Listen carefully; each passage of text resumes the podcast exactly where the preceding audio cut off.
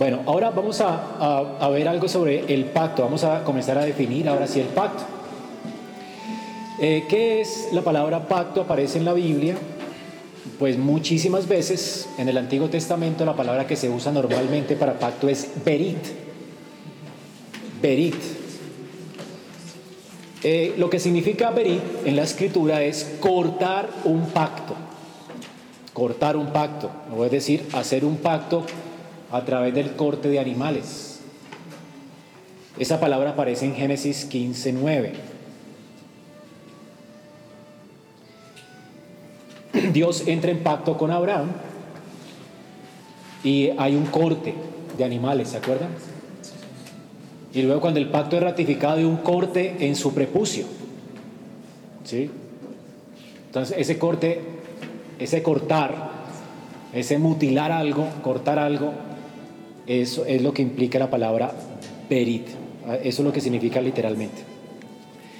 Es decir, es matanza o división de animales para un sacrificio con el propósito de establecer un pacto. Ahora, cuando la escritura habla del pacto de Dios con Abraham, que es la primera referencia a la palabra Berit, eh, Moisés, cuando escribe esto a la iglesia del Antiguo Testamento, ellos, él no tiene que explicar mucho qué es lo que Abraham está haciendo con Dios, porque en el contexto donde es hecho el pacto con Abraham, ya existían pactos de esa naturaleza. ¿Ok? En el cercano oriente, en el, lejano oriente, bueno, allá estaba, eh, en el tiempo de Abraham, habían varias tribus, ¿sí? Esas varias tribus tenían sus propios reyes. ¿Se acuerdan que Abraham peleó con varios reyes, como con cinco reyes, y los venció? ¿Ok? Bueno, supongamos que Abraham hubiera sido un rey y hubiera conquistado esos cinco reyes. Lo que estaba en ese tiempo en uso en los pactos no era que, no, era que ese rey ahora dominaba sobre todos los reinos y se apoderaba de todos los reinos y los demás reyes morían. No. Él lo, lo, lo, que más le encantaba a un rey era tomar a los reyes de las, de las otras tribus como vasallos. ¿verdad? Entonces él mostraba su poderío venciendo el ejército. ¿verdad? pero siempre se fijaba en el rey y lo hacía su vasallo. En ese sentido, entonces, el rey mayor, el que tenía el poderío a causa de haber ganado la guerra, entraba en pacto con el rey vasallo. Y en, en, ese, en ese contexto, hoy se han, descubierto esos tratados, se llaman tratados imperiales de vasallaje. Esos tratados imperiales de vasallaje consistían en esto, en que el rey mayor tomaba su vasallo, cortaban unos animales, hacían una zanja, colocaban un animal frente al otro, dejaban que los animales derramaran la sangre sobre esa zanja y luego los dos reyes, el vasallo y el rey mayor, caminaban por en medio de esos animales divididos y entraban en un acuerdo, en un convenio. ¿okay? Este convenio no era unilateral, ¿ok? Tampoco era bilateral. Ok, entonces no, no, existen esos dos extremos en la palabra berit. Es decir, ¿qué es unilateral? Que yo entro en pacto contigo y de malas. ¿Verdad? O sea, tú no tienes que hacer nada sino obedecerme en todo lo que yo te digo. Ese es un pacto como unilateral. Pero el pacto bilateral es que llegamos a un acuerdo mutuo, pero tampoco era el caso. ¿Verdad? Porque no estamos hablando de reyes iguales, sino de un vasallo con un rey conquistador. ¿sí? Entonces aquí había un acuerdo iniciado por el rey mayor, era, era el que codescendía, por decirlo de alguna manera, con el rey menor y le prometía, voy a, como yo te conquisté, entonces tu reino va a disfrutar de mi seguridad nacional, ¿verdad? Ahora mis ejércitos van a, estar pendientes de tu pueblo, voy a poner carreteras por tu pueblo, ¿verdad? Te voy a enseñar el idioma de mi pueblo, el rey menor entonces eh, aceptaba esos beneficios y a cambio de eso ofrecía obediencia y tributo. ¿Ok? Sea, él iba a ser ahora un tributario de ese rey mayor. A partir de allí ese rey mayor se convertía en tributario y se convertía en alguien que por agradecimiento a que le perdonó la vida, Y por agradecimiento a que le estaba dando todos esos beneficios, él entonces aceptaba ese pacto, ese acuerdo. Ambos entonces pasaban por en medio de esos animales divididos. Y entonces si alguno de ellos dos incumplía el acuerdo, la idea de ese pacto es que lo que le sucede a los animales le iba a suceder al que rompía el acuerdo, al que quebrantaba el acuerdo. ¿Es claro eso entonces? Bueno, eso significa la palabra berit en el contexto de Abraham. Y eso es para que entendamos un poco porque no solamente el acuerdo que, en el que Dios entró con Abraham no solamente era un pacto de gracia, pero era un pacto de gracia que necesariamente implicaba que Abraham, en consideración a los beneficios que Dios le estaba ofreciendo, él se entregara a él, ¿verdad? En pacto, voluntariamente, razonablemente. Y de hecho lo que nos dice Romanos 12. ¿Por qué nos está llamando Pablo a la obediencia si estamos en el pacto de gracia? Por las misericordias de Dios. ¿Notan? O sea, porque cuando decimos que el pacto de gracia es un rey mayor, ¿verdad? Con, que hace un acuerdo con un rey incondicional, o sea, yo voy a dar todo a pesar de que tú la embarres, a pesar del pecado, te voy a amar a pesar de todo. ¿Verdad? Eso es una cosa terrible, ¿verdad? Porque eso se llama antinomianismo. Entonces creciendo en gracia o creciendo en desgracia. ¿Ok? Entonces, e, e, ese no es el punto de Berit. Todo acuerdo que Dios establece, ¿verdad? Es sí monergístico, nunca es sinergístico, no es un acuerdo entre dos partes, pero es iniciado por Dios, pero también entra el hombre a jugar un papel importante en ese acuerdo. El hombre ahora, a causa de las misericordias que este rey mayor ofrece en ese pacto, asimismo ese rey menor debe responder. ¿Cómo debía responder Abraham al pacto de gracia hecho con él, a ese acuerdo de gracia? Anda delante de mí y sé perfecto. Ahora, Dios no le está pidiendo a Abraham perfección en el sentido en que lo entendemos nosotros, perfección moral. ¿Recuerdan que les hablé de esto con la estatua de cera? ¿Ok? O sea, no era perfección en el sentido de perfección moral. Porque eso sería imposible de cumplir para Abraham en este estado caído. Pero Abraham cumplió fielmente el pacto con Dios. Es decir, él nunca quebrantó el acuerdo. ¿En qué sentido? Abraham siempre fue honesto con Dios. Cuando él negoció la esposa, ¿se acuerdan? Con el faraón y, la perió. ¿Él después qué hizo? Un sacrificio. ¿Cómo sabemos que se arrepintió? Por el sacrificio. Él sabía que él merecía la muerte a causa de su pecado. ¿Verdad? Así que él vaya a hacer un sacrificio confiando en la muerte de otro que Dios había prometido que habría de venir. O sea, Dios nunca entra en pacto con ningún hombre, ¿verdad? Después de la caída, sino un pacto de gracia. No podemos conocer otro, todos los pactos eh, que vamos a ver a partir de ahora son pactos de gracia, eso es lo que significa verit. Entonces la gente confunde esto pensando que el antiguo pacto, que comenzó desde Génesis 3, después de la caída, hasta la venida de Jesús, era un pacto de obras o que requería obediencia. Pero es que en el Nuevo Testamento también se requiere obediencia. ¿Verdad? Esta es la inconsistencia de una, teología, de una teología del pacto que no entiende qué significa verit. Yo les puedo recomendar, hay libros que ustedes pueden leer sobre el pacto como lo definen, es como un pacto completamente incondicional, donde no requiere del otro algo. Y esto es dañar la teología, ¿verdad? Y es atentar contra la escritura. Algunos hablan de que Dios entró en pacto con Abraham, por ejemplo, los bautistas reformados, que Dios entró en pacto con Abraham, y ese pacto era un pacto espiritual incondicional, pero hay otro pacto intrínseco, ¿verdad? Con la simiente física que tenía que ver con la tierra. Pero eso es menospreciar la revelación especial de Dios. Porque de hecho fue la simiente espiritual de Abraham la que heredó la tierra prometida. ¿Quiénes heredaron Canaán? ¿Quiénes murieron, según Hebreos, quiénes murieron en el desierto? Los incrédulos. ¿Ok?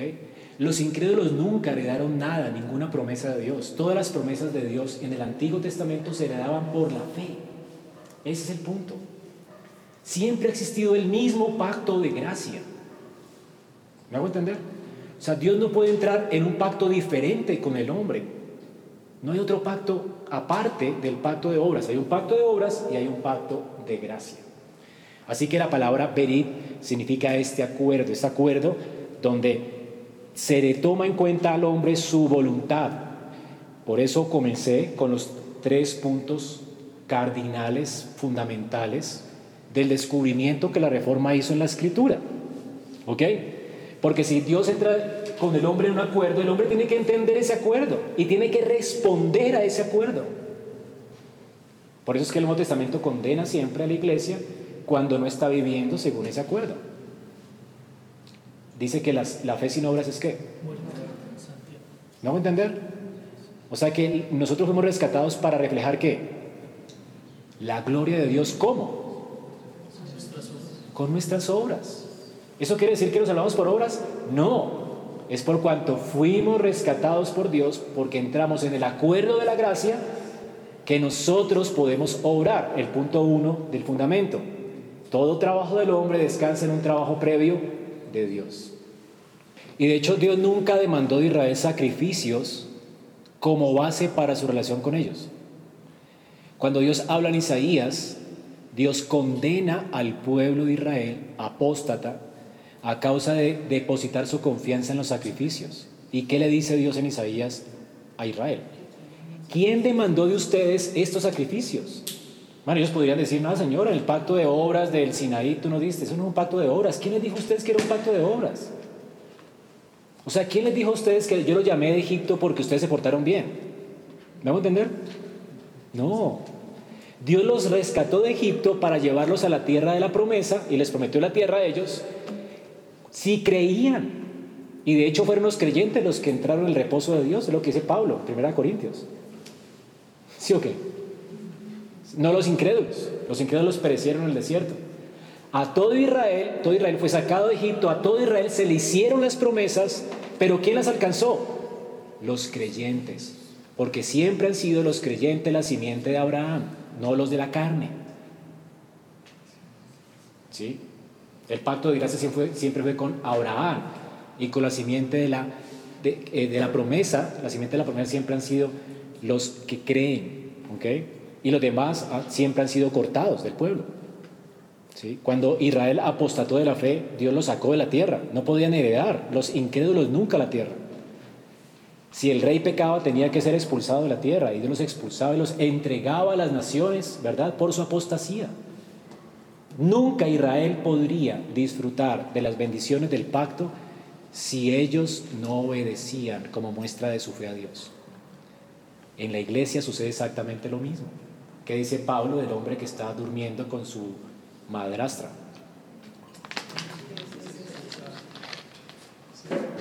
Expulsen a ese perverso entre ustedes.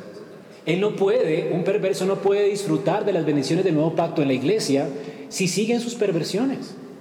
¿Vamos a entender? Él no puede disfrutar de la iglesia sin eso, tiene que ser cortado del pueblo. Ese es el punto de Pablo. Celebren la fiesta sin levadura. Hay que sacar de la iglesia la levadura. ¿Ok? Entonces, esa por eso la, la, importancia de la disciplina eclesiástica. Diana. Pasar una pregunta. Eh, respecto a la palabra que usted decía que se refiere a esa, o a lo que también ocurre como en esa relación de guerra entre pueblos, que cuando el rey mayor no era que no mataba al otro, sino que se convertía en su vasallo. Pero bueno, eso es, digamos, como una representación de, de lo que significa también pacto o de allí viene. Así tenemos que definir pacto, de acuerdo al contexto histórico.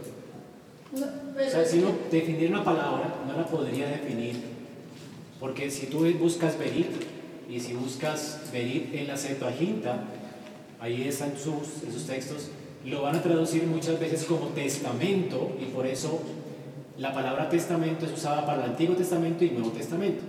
Entonces ellos reemplazaron la palabra verit por la palabra griega sunteke y no diateke.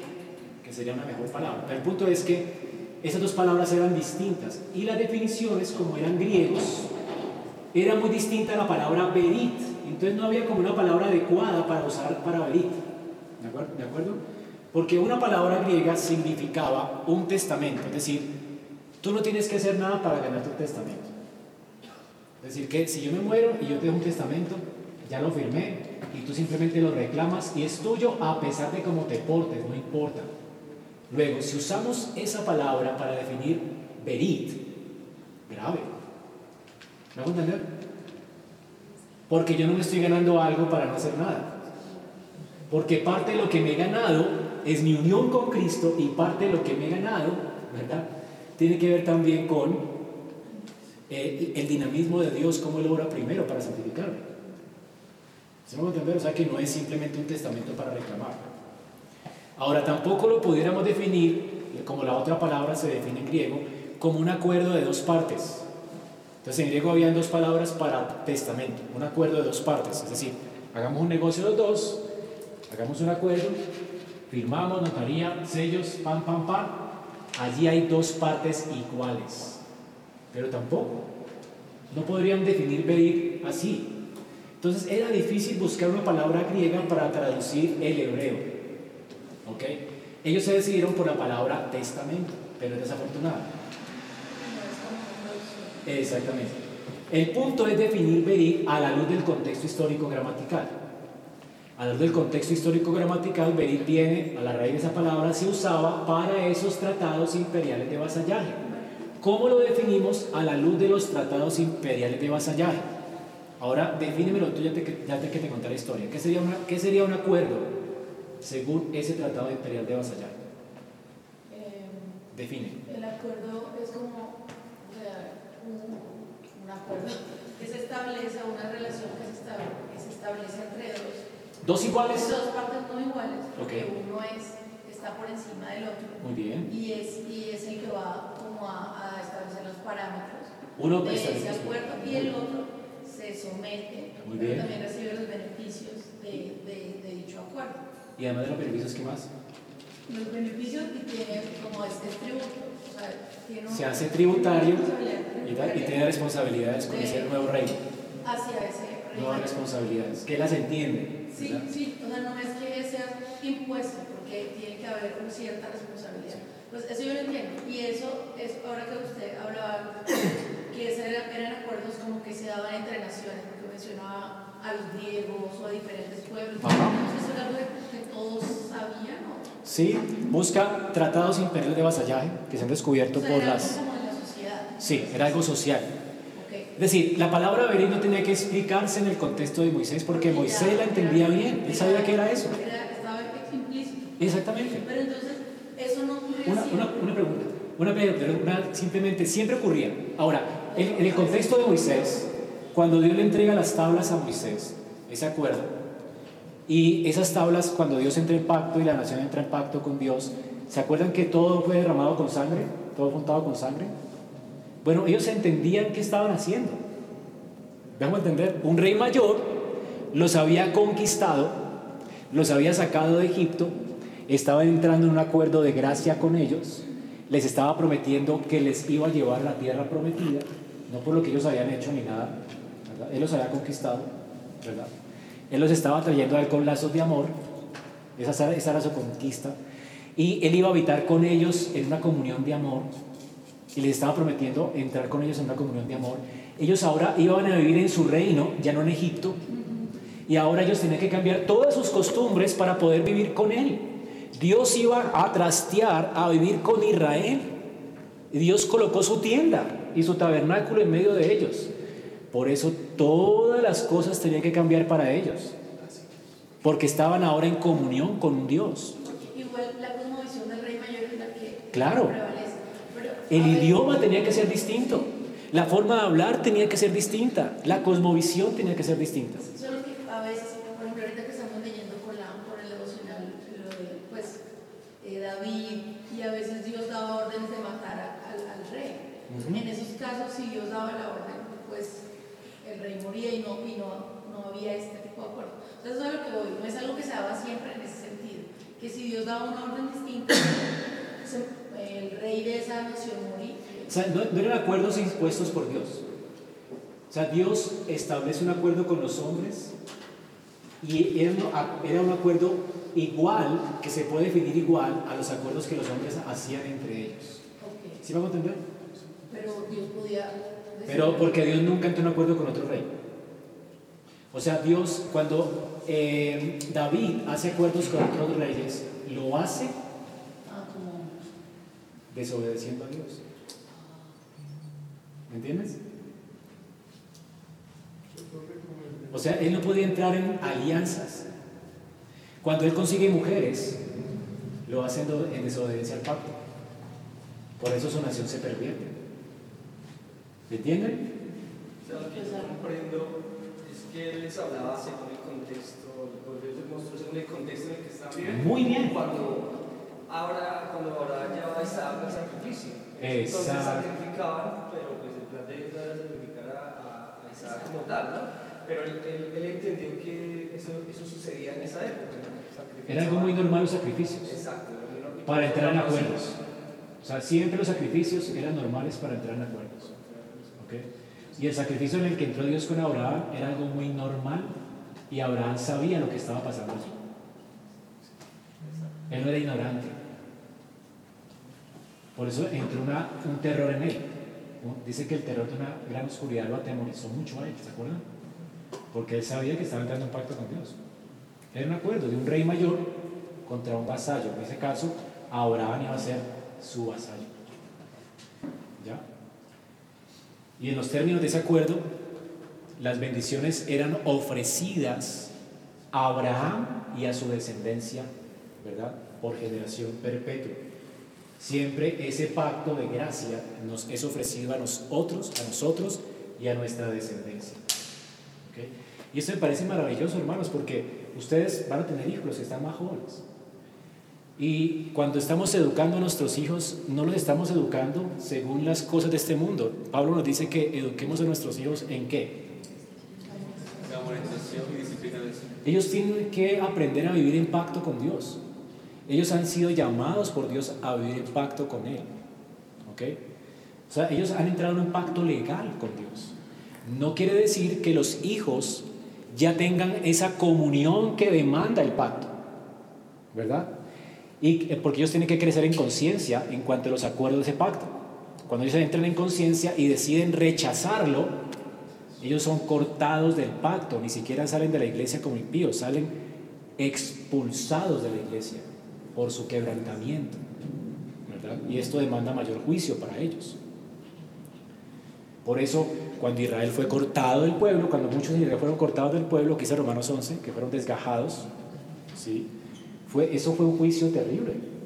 Va, va a haber mayor condenación al que se le ha ofrecido el acuerdo y aún así lo menosprecia. ¿ok? Pero el acuerdo es sostenido por Cristo efectivamente para con los regenerados, los que Dios ha escogido. Pero como las cosas secretas pertenecen a Dios y las cosas reveladas son para nosotros y para nuestros hijos, nosotros no tenemos que preocuparnos si nuestros hijos son o no escogidos, sino tenemos que obedecer a Dios y entender que nuestros hijos son parte del pacto. Creer en las promesas de Dios. ¿Ok? De hecho, pretender que mi hijo no hace parte del pacto es lo mismo, yo, yo, considero que es lo mismo si yo me casara, por ejemplo. Yo me casé, cuando me casé, me casé creyente, gracias a Dios. Yo me casé confiando, confiando en las promesas de Dios. El que haya esposa, haya el bien. O sea, yo dije, Señor, increíble tu promesa. O sea, yo, yo me caso entendiendo que estoy abrazando una promesa que Dios me dio a mí. ¿Ok? Ahora me casé y mi esposa realmente he hallado el bien y la benevolencia de Dios. Gracias a Dios. Dios ha sido fiel a su promesa. Pero ¿qué tal si no? ¿Ok? Entonces, ese qué tal si no es el temor con el que muchos bautistas, ¿verdad?, Eh, viven. Por eso no bautizan a sus hijos.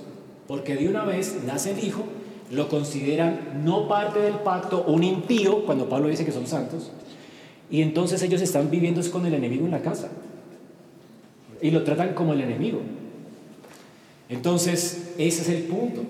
Si yo me caso sospechando de que mi, esposa va a ser infiel, de que mi esposa posiblemente no sea cristiana y de que tal vez no haya el bien, imagínate cuándo me casaría. ¿Me hago entender? O sea, yo me caso es confiando en... O sea, lo que hace el bautista es meterse en lo oculto de Dios, no en lo revelado. ¿Me hago entender? Las cosas ocultas son de Jehová. Las reveladas son para nosotros y para nuestros hijos. Y las reveladas es que Dios prometió tener misericordia de nuestros hijos. Como prometió que si me casaba yo haría el bien y la benevolencia. Esto no quiere decir que eso garantice que mi esposa me salga creyente, ¿verdad? Es decir, que no, no vaya a apostatar de la fe y que yo no vaya a sufrir el matrimonio. Porque esa parte es personal. Es posible que apostate, pero eso está en el misterio de Dios. ¿Ok? Y es posible que mis hijos se pierdan, pero eso está en el misterio de Dios. Eso está en oculto de Dios. Lo revelado, eso es lo que yo tengo que descansar.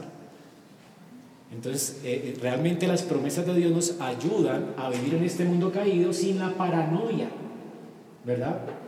De tener a nuestros hijos como pequeños impíos y enemigos viviendo en nuestra casa, o con la paranoia de casarme con una mujer que posiblemente me salga impía. Imagínate, yo en qué momento todo celoso, ¿verdad? Buscándole las llamadas a mi esposa a ver si es o no creyente, si me va a ser infiel. O sea, yo confío en Dios, no en ella. Yo confío en Dios, no en mis hijos. ¿Me hago entender? Ese es el punto. ¿Listo? Entonces, eso es verit. Por eso a nuestros hijos tenemos que enseñarles a vivir en pacto con Dios. Porque Dios nos ha llamado a su reino, a tener una relación de pacto con Él especial. Entonces, en ese orden de ideas, ese verit implica esto. Yo le enseño a mis hijos, hijos, el Señor ha hecho su morada en nuestros corazones. Él nos ha rociado con la sangre del nuevo pacto. Le pertenecemos a Él. Tenemos que vivir para Él. Esta casa es de Él. El Señor está con nosotros. Toda nuestra vida debe estar ordenada en función de Él. Como, como Abraham le instruyó, instruyó su casa. Fue así que Abraham instruyó su casa. E instruyó a sus hijos en todo el consejo de Dios. ¿Quiere decir eso que todos los hijos fueron creyentes? No. No necesariamente. Uno se perdió. Ese es el punto. Pero él confió en la promesa. Él confió en las promesas de Dios. Y así educó a sus hijos para que vivieran en función de Dios y en función de las responsabilidades del pacto. Entonces, hermanos, ustedes que van a ser padres o los que ya son padres, entender que estoy en una relación de pacto de gracia con Dios es entender que no tengo opción. Usted es el sacerdote de esa familia, ¿verdad? Y como sacerdote de esa familia, toda su familia debe girar ahora, ¿verdad? En función del Dios del pacto, por las misericordias que Él ha tenido con usted. No tenemos opción. ¿Sí? Toda nuestra casa debe vivir en función de Él. Toda nuestra agenda debe estar acomodada en función de Él. Nuestros intereses en función de Él. Y así Dios organizó a Israel en el desierto. Así enseñó Dios en Israel en el desierto. Antes de entrar a la tierra prometida, Dios les enseñó pedagógicamente que en todas sus jornadas, donde Él se moviera, ellos tenían que moverse. Ellos perdían su vida. Ya ellos perdieron su vida. Ellos querían regresar a comer carne. Dios dijo, no, ustedes perdieron su vida. Ahora tienen que amarme de todo su corazón y con toda su alma y con toda su mente, porque yo soy el Dios que he tenido misericordia de ustedes. ¿Verdad? Ahora ustedes son mis vasallos. Los amo. Quiero entrar en una relación vital con ustedes. Entonces, primero fue una relación legal, pero fueron invitados a una relación íntima y personal con Él. Él quería morar con ellos. Y ese es el eje central de la doctrina del pacto. Yo seré tu Dios, ¿verdad? Y ustedes serán mi pueblo. Yo seré el Dios y el de tu descendencia después de ti. Qué increíble promesa. O sea, imagínate, hermano, somos tal vez la primera generación de creyentes en nuestras familias. El Señor te está diciendo a ti que ahora que tú ibas en función de Él, esas promesas van a, alcanzar hasta la tercera y cuarta generación de los que le temen. ¿No es increíble? ¿Usted no confía en eso? Hermanos, es la confianza con la que criamos nuestros hijos. No con la paranoia de que se van a perder y que este mundo se va a poner peor. Tal vez el mundo, el mundo se ponga peor, pero Dios ha tenido de ti misericordia y ha, hecho promesas. Y he visto familias que han visto estas promesas eh, tangibles en sus propias vidas. Hay familias aquí que nos han visitado que tienen cinco generaciones de pastores o de creyentes y que han vivido la comunidad del pacto y siguen amando a Dios y siguen teniendo el mismo fervor por Cristo. ¿Verdad? A esto les está invitando Dios a ustedes. Entonces, esto significa Berit. Y quería hoy solamente tocar el tema de Berit y el fundamento de toda la teología del pacto para que ustedes en la medida que vayan leyendo su material, pues vayan entendiendo, ¿verdad? Eh, por qué es que pensamos de la manera que pensamos como reformados. ¿Sí? Ahora sí, preguntas, cinco minutos de preguntas.